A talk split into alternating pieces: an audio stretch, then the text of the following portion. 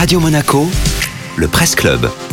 Comme chaque jour, le tour d'horizon de la presse avec Nathalie Michet. Alors Nathalie, le journal Libération nous invite à découvrir un artiste japonais en principauté. Plus de quatre mois après la fermeture des lieux culturels dans la France métropolitaine, c'est dans l'Hexagone la seule exposition d'art contemporain visible dans un musée. Le journal précise évidemment que ça ne se passe pas en France mais à Monaco. La journaliste Diane Lizarelli s'est donc offert une petite escapade pour profiter de ce rendez-vous. Direction la Villa Paloma, antenne du nouveau musée national de Monaco. Il y a une certaine émotion à passer la porte de la villa, écrit Libération, d'autant que l'exposition qui vient de débuter est consacrée au plasticien Shimabuku, artiste japonais friand de rencontres incongrues, par exemple entre une pieuvre et un pigeon, une hyacinthe et un poisson rouge ou encore une pomme de terre et les fonds marins.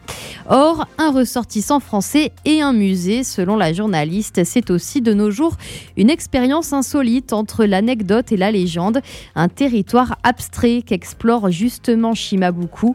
Le nom de l'exposition est d'ailleurs très évocateur, la sirène de 165 mètres et autres histoires, une sorte de cabinet de curiosité qui se renouvelle de destination en destination à base d'installations tout en verticalité, de photographies, de vidéos, de textes, de toiles.